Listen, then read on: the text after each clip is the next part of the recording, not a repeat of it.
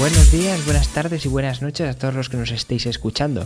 Lo primero, gracias por seguir Nadie Entrena, el podcast semanal para quien le gusta el deporte, el auténtico, ¿eh? el de los aficionados y amateurs.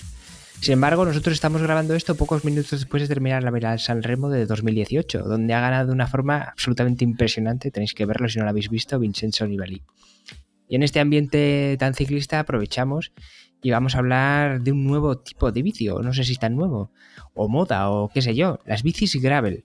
Bueno, eh, ¿sabéis lo que es eso? Pues bien, tenemos a un invitado de lujo para que nos lo cuente. Pero también me acompaña, como siempre, Pedro Moya. Hola Pedro, ¿qué tal?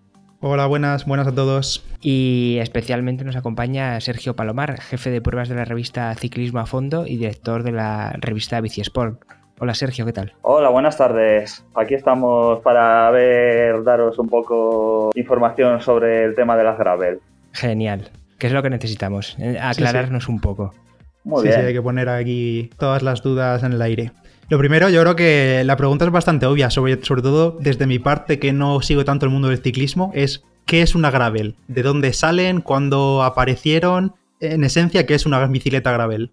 Bueno, como tantas otras modalidades, es algo que ha venido de Estados Unidos.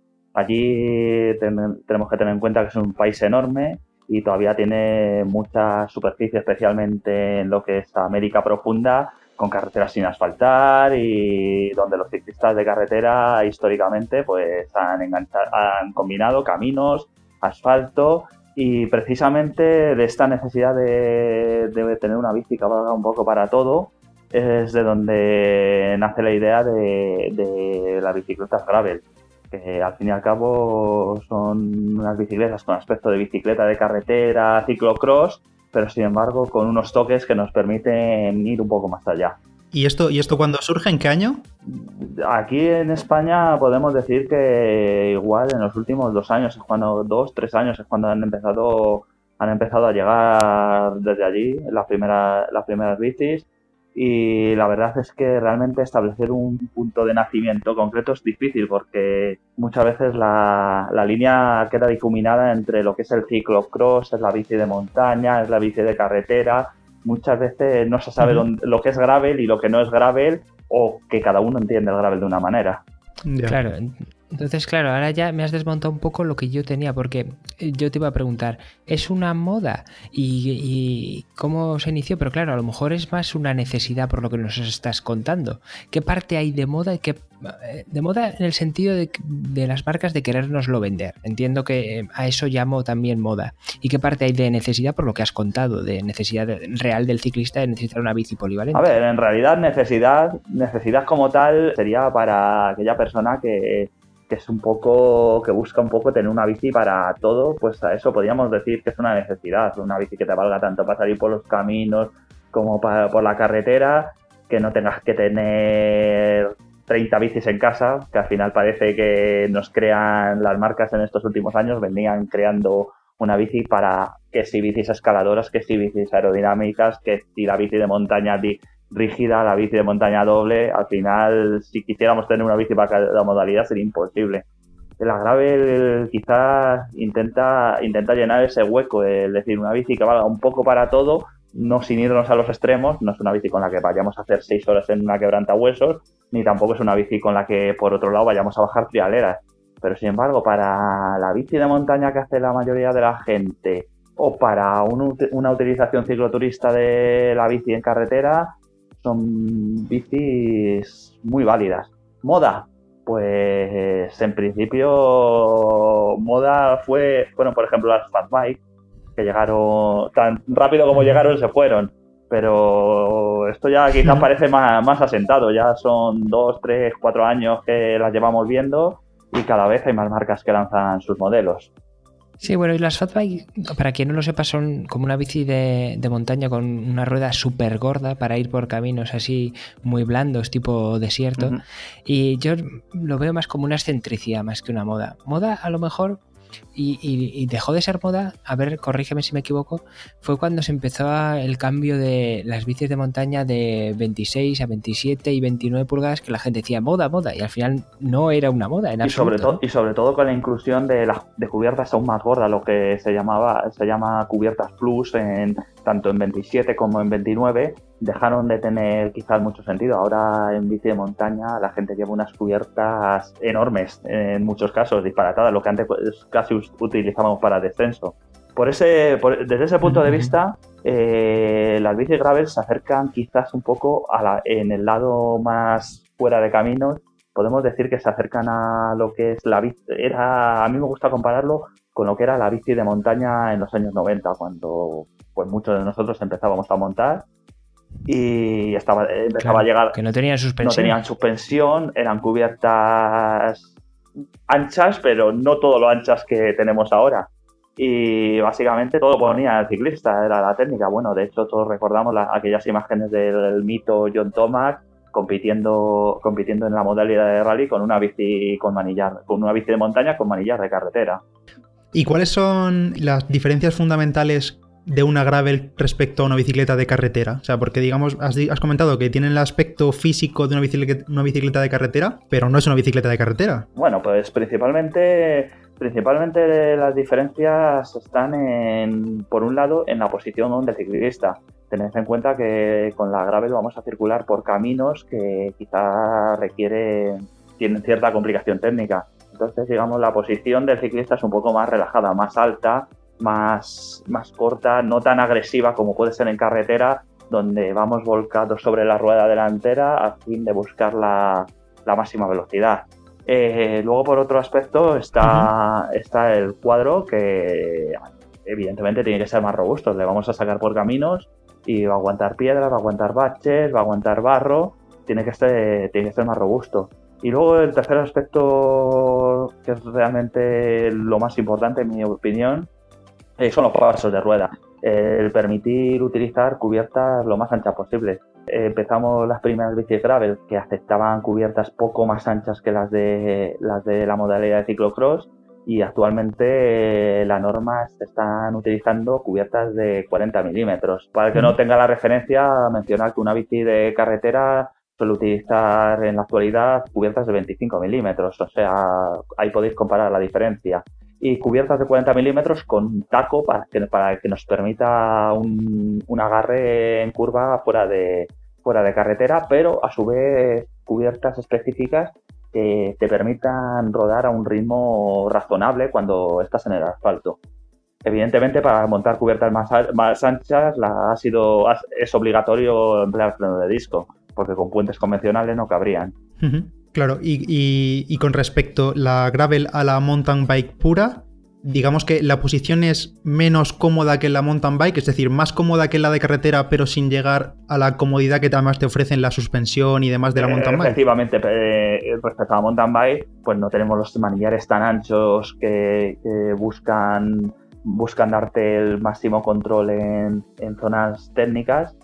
Y, sobre todo la ausencia de suspensiones. Y el grave, una bici grave, de todo tiene que ser una, una bicicleta sencilla sin suspensiones, o sea, lo más cercano a la pureza de una bici de carretera, pero que te permita aventurarte fuera, fuera del asfalto, pues prácticamente el límite lo pone, lo pone tu técnica en muchos casos.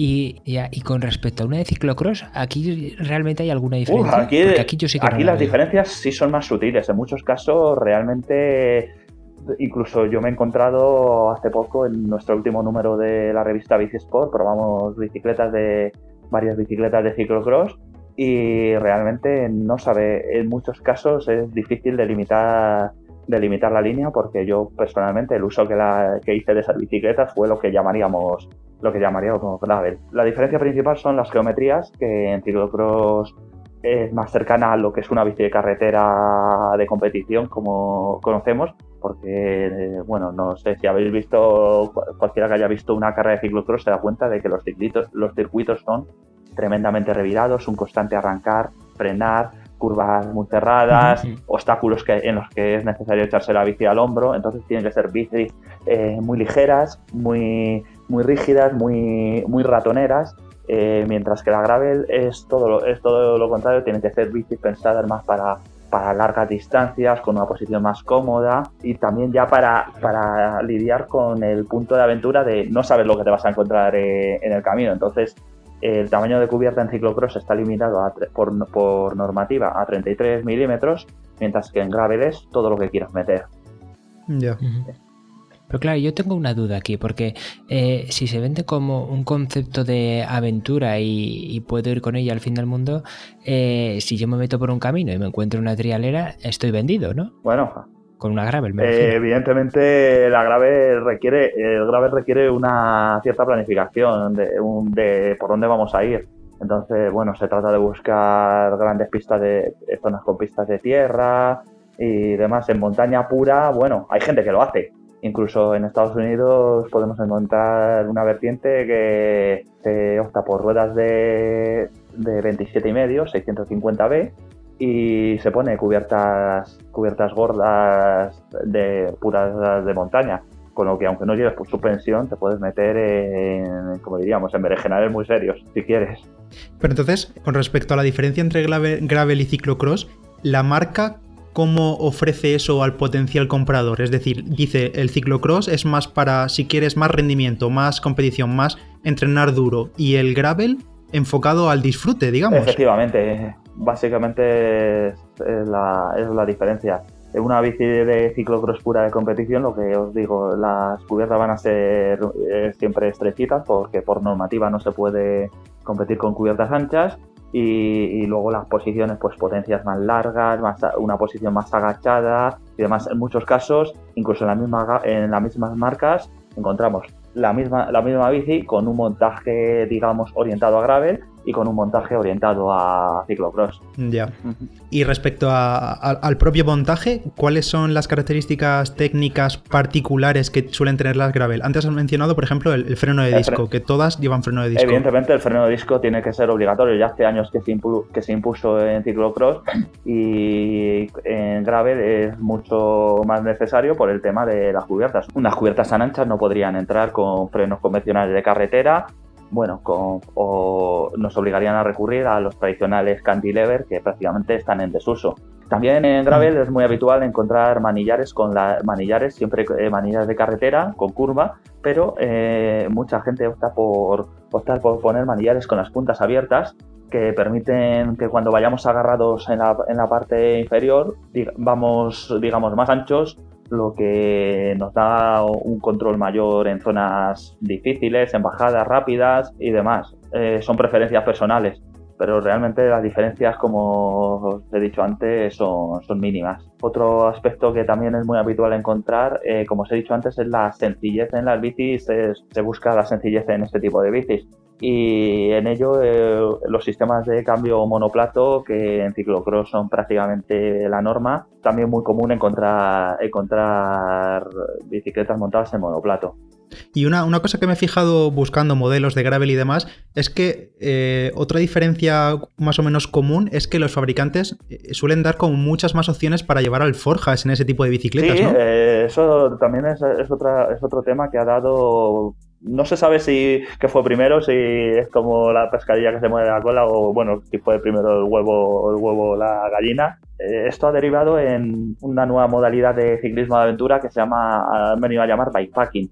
Básicamente sería el ciclismo de alforjas de toda la vida, pero orientado con una nueva vuelta de tuerca a este tipo de ciclismo de alforjas, que es diseñar unas alforjas que se integren perfectamente en la bici, en el, dentro del triángulo del cuadro, en la parte superior del tubo, en la horquilla, eh, unas alforjas que nos permitan llevar mucha carga para viajes de varios días, y, pero sin embargo interfieran muy poquito, al contrario de lo que pasa con las tradicionales que iban en la parte de atrás, que, que te cambiaban completamente los pesos de la bici, este tipo de alforjas te permiten seguir utilizando la bici plenamente, evidentemente con el añadido de peso, pero, pero no perjudican las cualidades dinámicas de la bici, por lo que podemos seguir disfrutando incluso en viajes de, varios días. Como antes mencionaba, un test que hicimos en eh, un test de bicis de ciclocross que hicimos en nuestro anterior número, eh, en este mismo número eh, mis compañeros hicieron un viaje de tres días por, por Toledo, el sur de Madrid, Toledo y demás con este tipo de bicis y la verdad es que vinieron encantados. Pues si tenéis oportunidad de echarle un vistazo, lo recomiendo. Y si, por ejemplo, si alguien quisiese, puede una bici de carretera transformarla en, en, una, en una gravel, porque últimamente eh, los modelos de la bici de carretera han pasado a, permitir eh, que podamos poner cubiertas un poco más anchas. Obviamente no tanto de, de 40 milímetros, pero sí hasta 28 una cubierta 28 y así haciéndole algún ajuste podría reconvertir una vieja bici de carretera en una de en una gravel?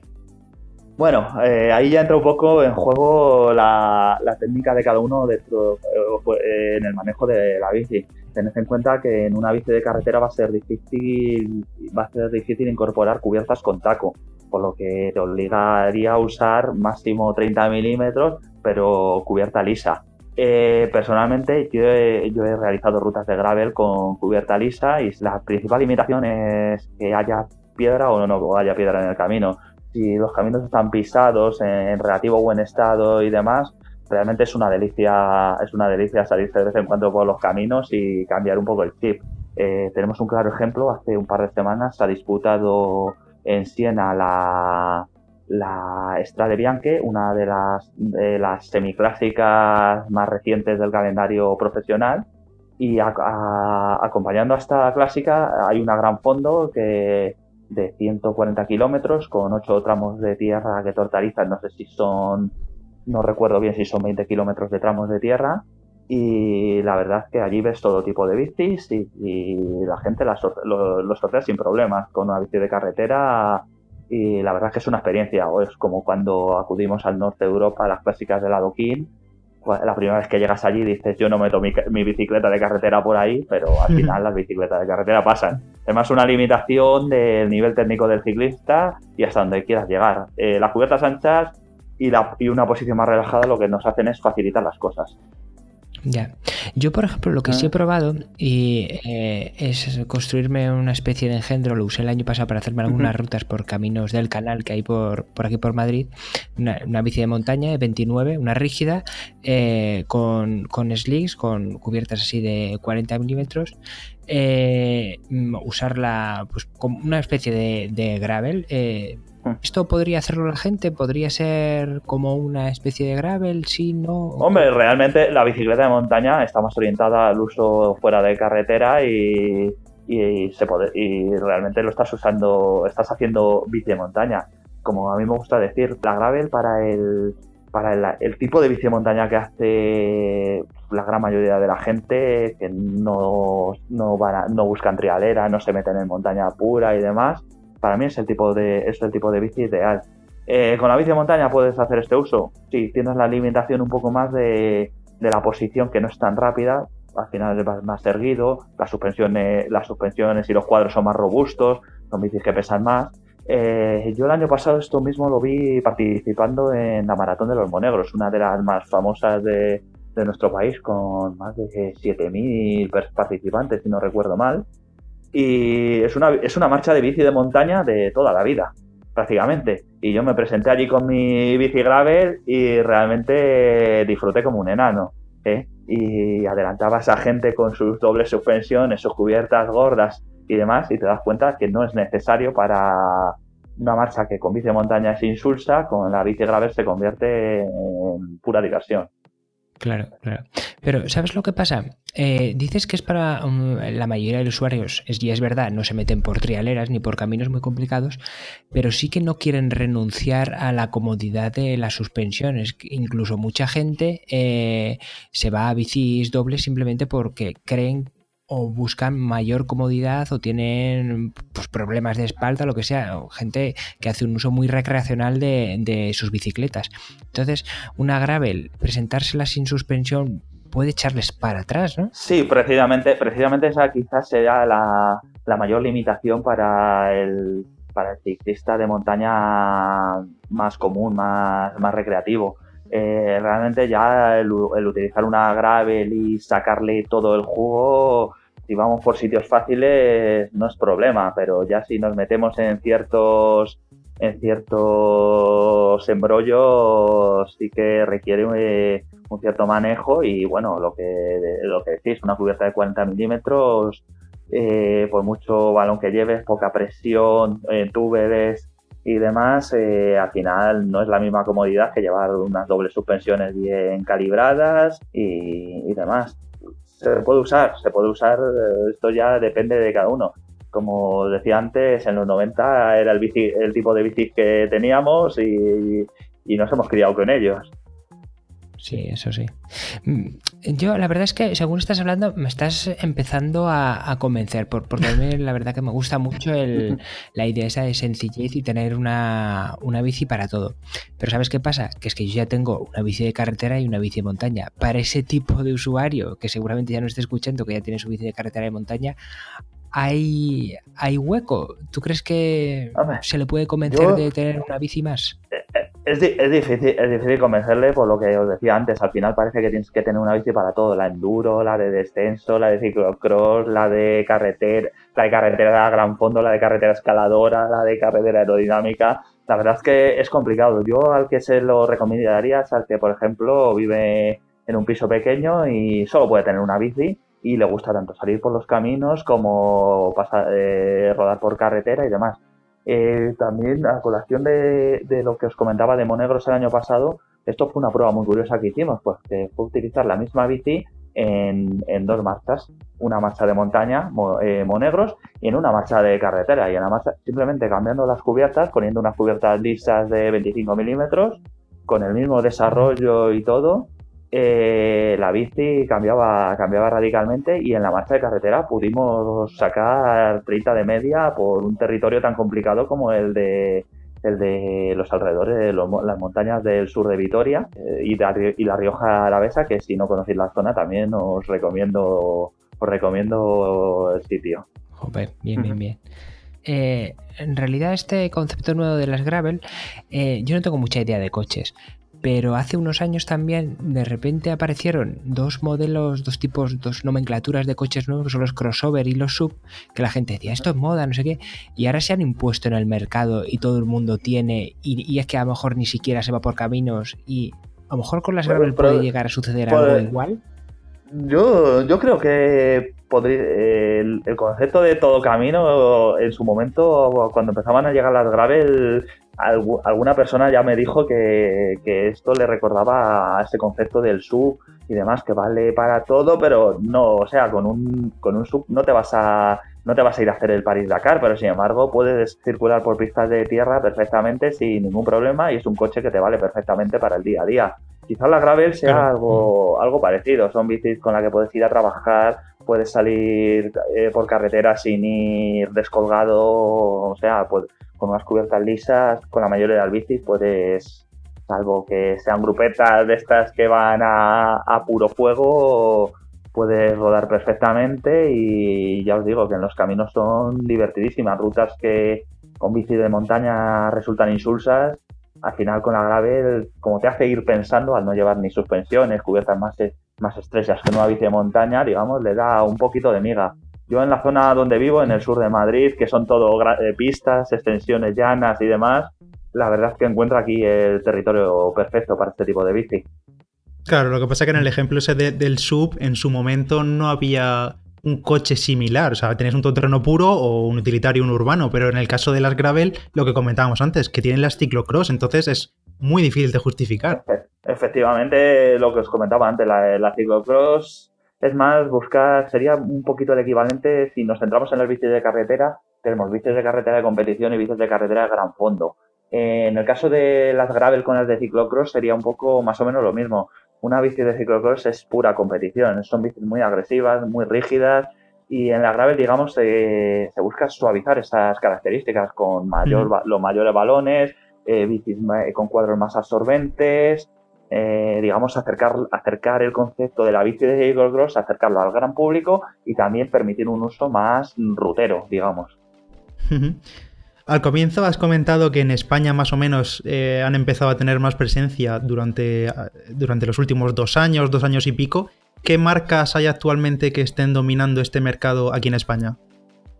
Pues realmente no hay un dominador, un dominador claro. En, eh, tenemos marcas como Orbea ha lanzado, ha lanzado una buena apuesta con su Terra, tenemos Canyon acaba de presentar la suya, tenemos Specialist tiene modelos, modelos específicos muy chulos, eh, Trek también acaba de lanzar la suya, precisamente la que pudimos probar, la que pudimos conocer en lo que os comentaba antes de Strade pero realmente cada marca está haciendo una lectura distinta de lo que es el gravel.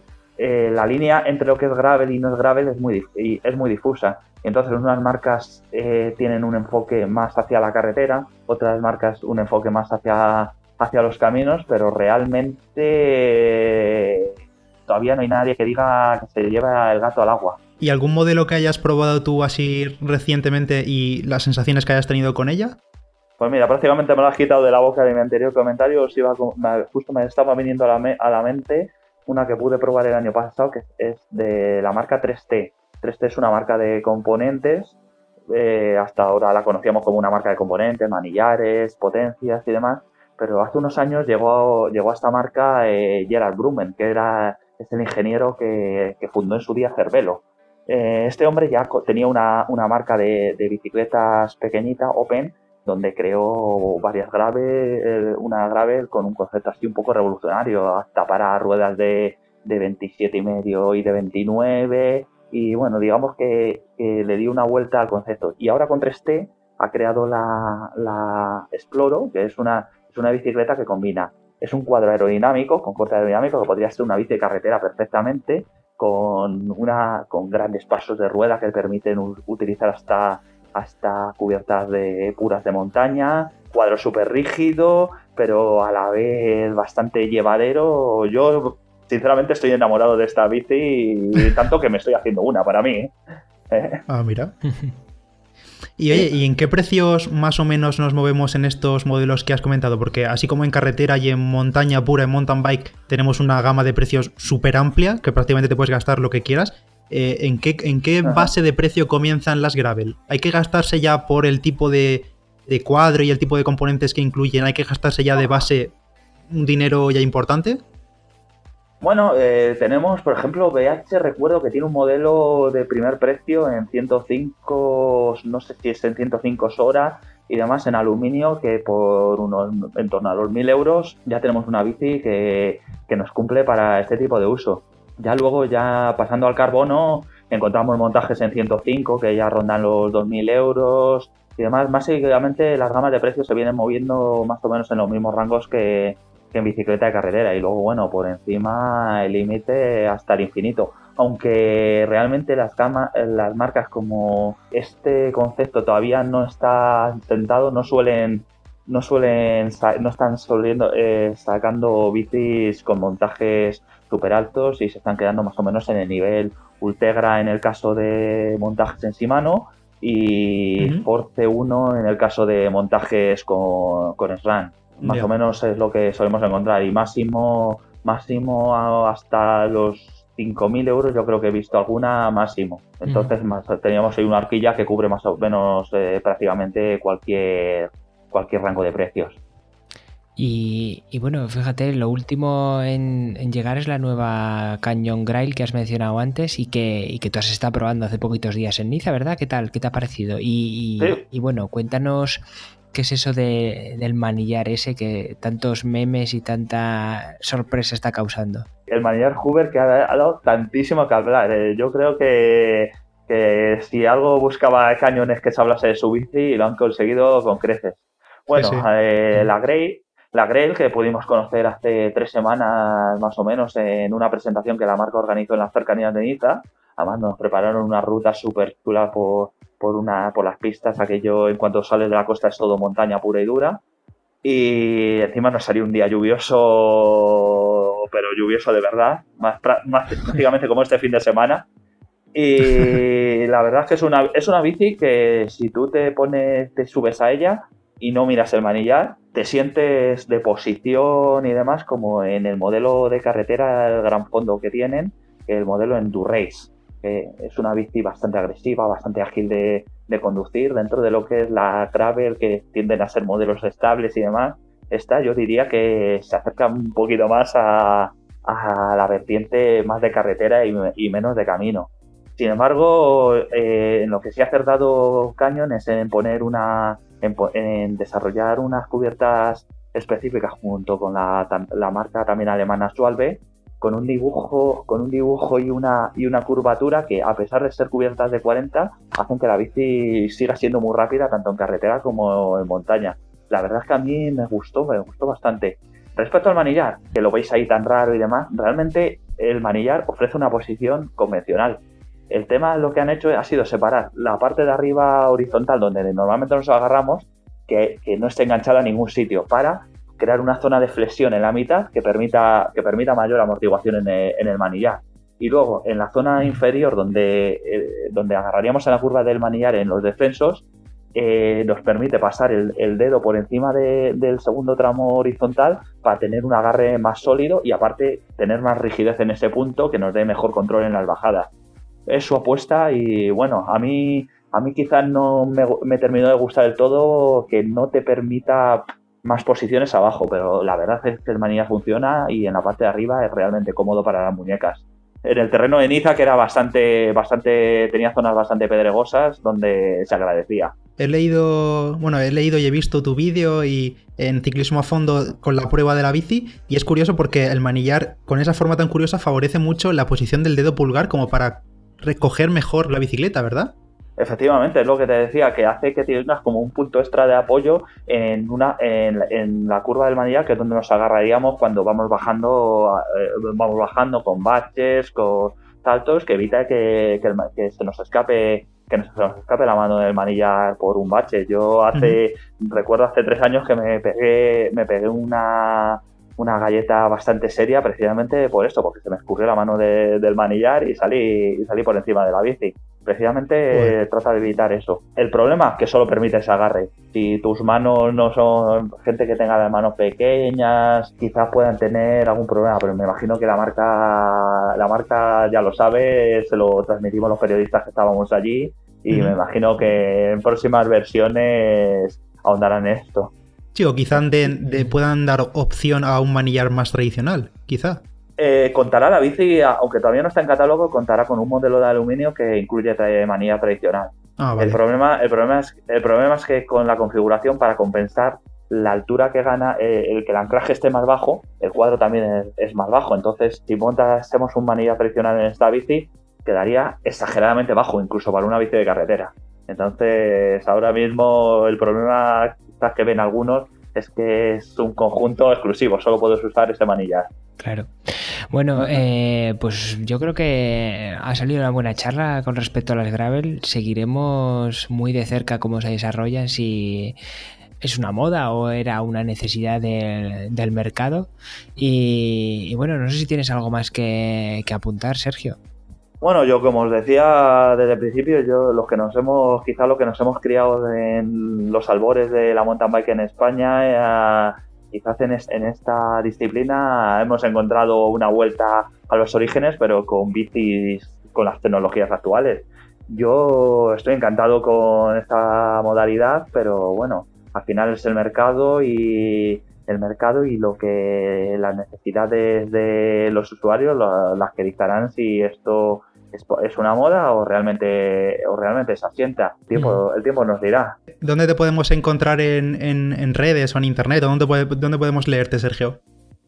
Eh, nos podéis leer en, la página web ciclismofondo.es y luego en las redes sociales, tanto en Instagram como en Twitter, como en Facebook, del nick de Serpal, yo personalmente, y eh, en el propio perfil de la revista Ciclismo a Fondo. Fenomenal, os dejaremos toda, esta información en la descripción, así como los números de las revistas que ha comentado Sergio con las pruebas de sus compañeros, también los dejaremos en la descripción. Y bueno, nada, daros las gracias a, vosotros, ha sido, ha sido una charla muy agradable y cualquier cosa que, queráis, estamos aquí para echarte una mano. Bueno, muchas gracias a todos nuestros oyentes. Ya sabéis que nos podéis seguir también a nosotros en las redes sociales, tanto en Facebook como en Twitter, como en Instagram y nuestro club de Strava. Reiterar las gracias a Sergio Palomar, que es un super crack y nos ha aclarado con mucha nitidez todo este embrollo sobre las gravel, que en realidad no es un embrollo, porque es volver a lo básico y a los orígenes, así que más sencillo que eso nada. Y muchas gracias y hasta la semana que viene. Gracias. Hasta luego, gracias a todos. I ain't afraid